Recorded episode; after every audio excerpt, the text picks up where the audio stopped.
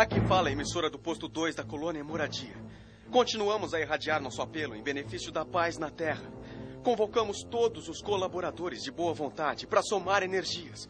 A preservação do equilíbrio moral do planeta está sendo gravemente ameaçada. Pedimos a todos algumas horas de trabalho nas regiões do umbral que ligam suas forças obscuras à mente humana.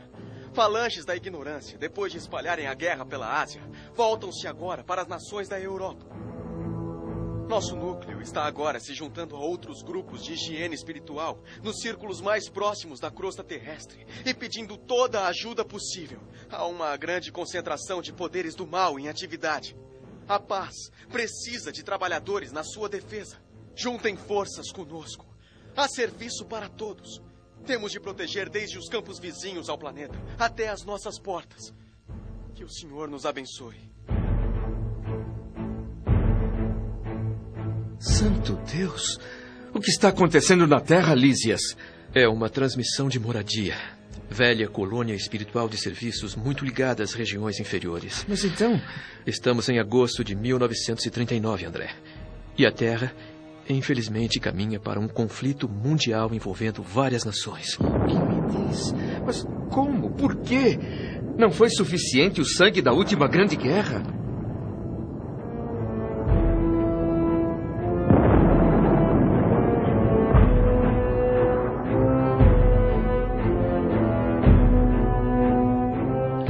Lísias nada respondeu. Apenas sorriu, fixando em mim os olhos brilhantes e profundos, como que lastimando em silêncio a gravidade da hora humana. Pela primeira vez, o enfermeiro amigo não me deu resposta. Fiquei ao mesmo tempo constrangido e assombrado pela imensidade de serviços espirituais nessa nova vida. Então havia cidades de espíritos generosos suplicando auxílio e cooperação? A fisionomia do locutor na tela do aparelho era de ansiedade, aflição, como alguém enviando um SOS. E, além de tudo, a linguagem dele me deixava ainda mais curioso. Falava português. Eu achava que todas as colônias espirituais se intercomunicassem pelo pensamento. Perguntei a Lísias sobre essa questão. Estamos ainda longe da comunicação pela mente pura. Aqui, como na Terra, Pessoas que se afinam perfeitamente podem permutar pensamentos sem barreiras idiomáticas. Mas, de modo geral, precisamos ainda nos expressar formalmente. A humanidade encarnada hoje de milhões de seres, mais a humanidade invisível do planeta, somam bilhões de criaturas. Não seria possível atingir as esferas aperfeiçoadas logo após a morte do corpo físico. Por isso, os patrimônios de língua e nacionalidade continuam vigorando aqui, condicionados a fronteiras psíquicas. Essa é a regra geral, embora em alguns setores de nossa atividade existam espíritos já libertos dessas limitações. Mas nada altera o princípio da sequência nas leis evolutivas.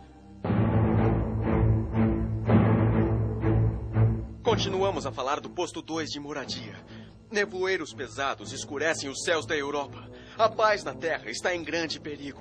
Forças tenebrosas do umbral penetram em todas as direções, respondendo às tendências mesquinhas do homem. Muitos benfeitores devotados lutam com sacrifícios, buscando acordos internacionais nos gabinetes políticos. Mas alguns governos, excessivamente centralizados, bloqueiam a colaboração espiritual. Sem mediadores que possam ponderar e aconselhar com isenção, caminham essas nações para uma guerra de proporções trágicas. Seguem os nossos apelos aos irmãos amados de todos os núcleos superiores. Vamos auxiliar na preservação da tranquilidade humana, defender os séculos de experiência da civilização ocidental. Poderosas fraternidades da luz, que presidem aos destinos da América, estejam ao nosso lado na salvação dos milenários patrimônios terrestres. É preciso marchar em socorro dos indefesos, amparar as mães sufocadas de angústia. Somos nós a parte invisível da humanidade da Terra. E muitos de nós vamos renascer lá para resgatar antigos débitos. Rios de sangue e de lágrimas vão correr nos campos europeus. Contra o assédio das trevas, vamos acender a luz. Contra o ataque do mal, vamos opor a resistência do bem. Que o Senhor nos abençoe.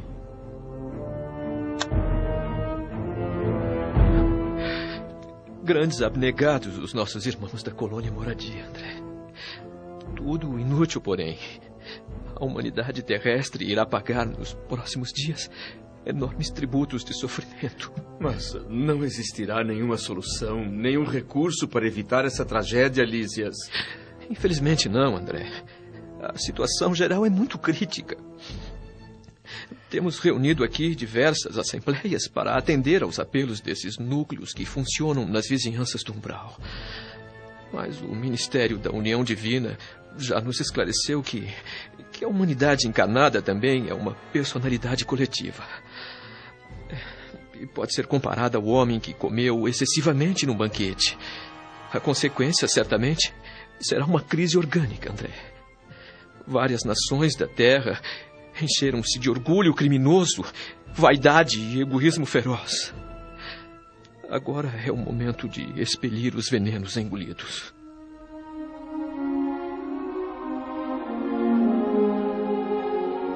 No dia seguinte, bem cedo, já estávamos eu e a família de Lísias sentados à mesa para uma leve e deliciosa refeição. O ambiente não poderia ser mais alegre.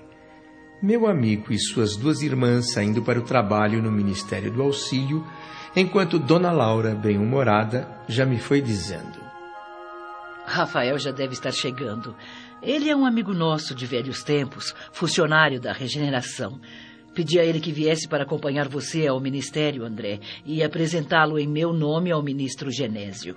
Não sei como agradecer, como expressar toda a minha alegria, dona Laura. Ah, aqui não se fala em agradecer nada, hein? A dona da casa proíbe. Ah, é. e aceite meu sincero abraço neste dia especial em que você começa uma nova etapa de observações e estudos aqui em nosso lar, meu querido amigo e irmão André. Ah, Lísias, ah, meu filho, não deixe de avisar o ministro Clarencio que eu estarei lá para iniciar o expediente assim que entregar André aos cuidados de Rafael. Claro.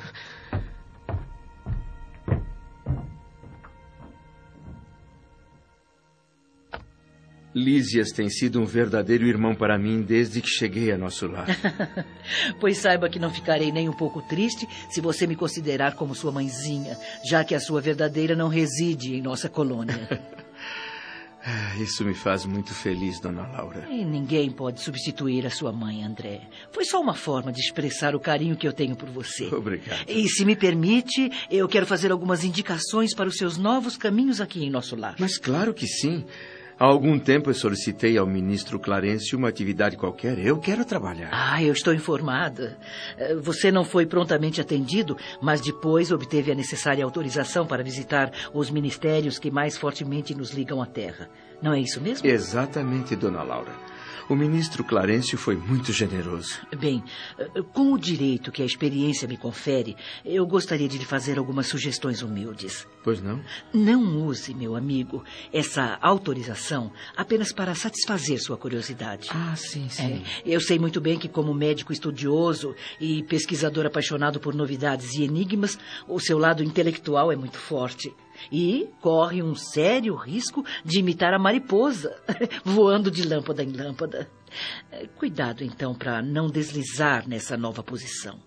Pense em obter valores muito mais preciosos e dignos que a simples análise das coisas.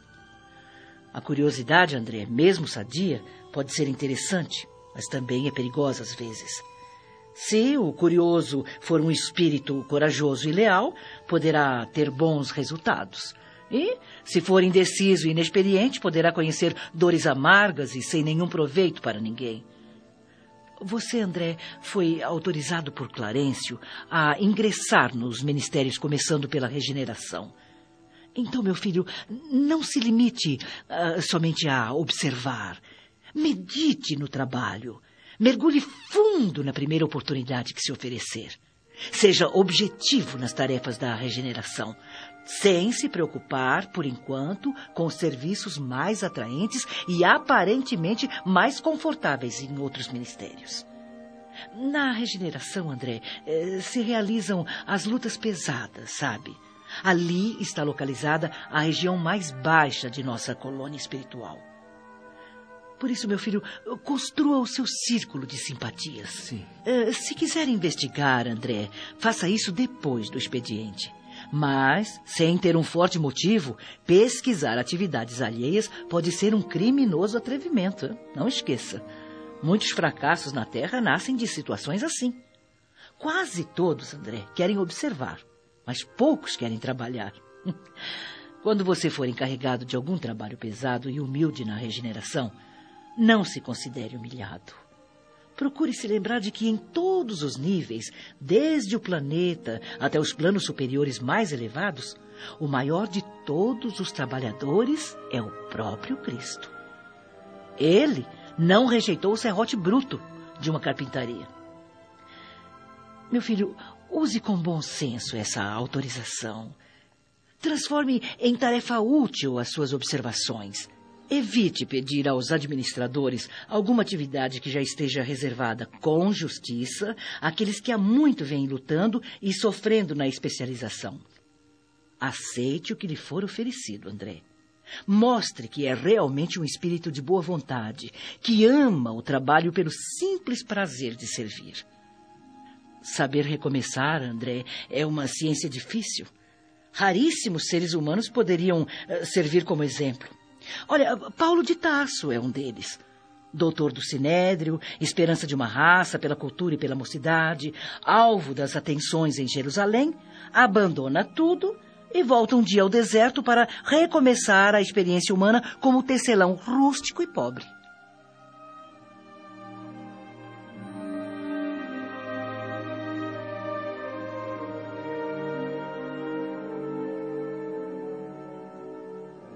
Confesso que chorei. A lição de vida de Dona Laura chegou ao meu coração como um bálsamo há muito tempo esperado. Não me lembro de alguém ter demonstrado durante toda a minha existência tanto interesse fraternal pela minha sorte.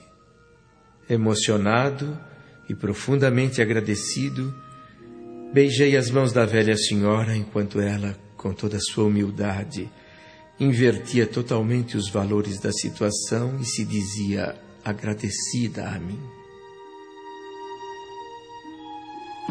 Obrigada, meu irmão. Não foi por acaso ou coincidência que você veio para minha casa. É, eu creio que a nossa amizade é coisa de muitos séculos, sabe?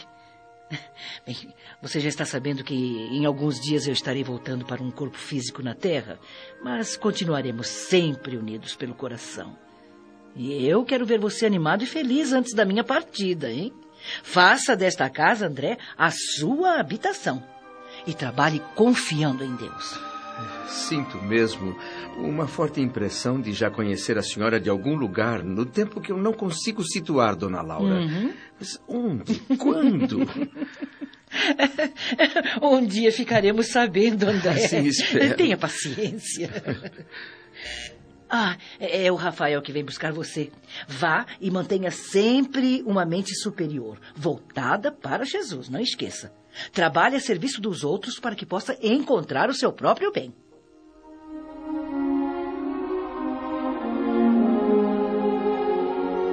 Poucos minutos depois, ainda com as palavras carinhosas e sábias da mãe de Lísias no pensamento, eu seguia Rafael em silêncio, admirando a nova região o caminho que me conduzia a um ambiente ainda desconhecido para mim. Como seria? O que seria na prática, no dia a dia, o ministério da regeneração? Que espécie de tarefa estaria reservada a mim? Não fiz perguntas ao meu acompanhante. Em vez disso, ocupei a mente pedindo a Jesus que não me desamparasse permitindo que eu tivesse forças para levar adiante qualquer serviço que me fosse dado. E nesse ponto estranhei a mim mesmo. Tendo sido sempre avesso a fazer preces, ali estava eu orando fervorosamente. O aeróbus parou diante de um imponente edifício. Descemos os dois, sempre calados. Não mais que um minuto depois, estava eu frente a frente com o respeitável ministro Genésio, um simpático velhinho de semblante enérgico. Começava então minha nova fase de aprendizado na colônia espiritual de nosso lar.